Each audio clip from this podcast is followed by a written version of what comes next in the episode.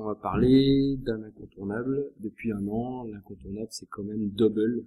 On le voit sur, sur les festivals, sur toutes les soirées jeux que l'on organise.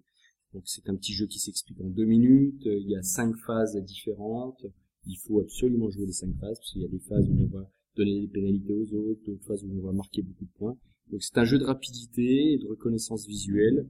Il va falloir toujours trouver deux détails en commun entre deux cartes.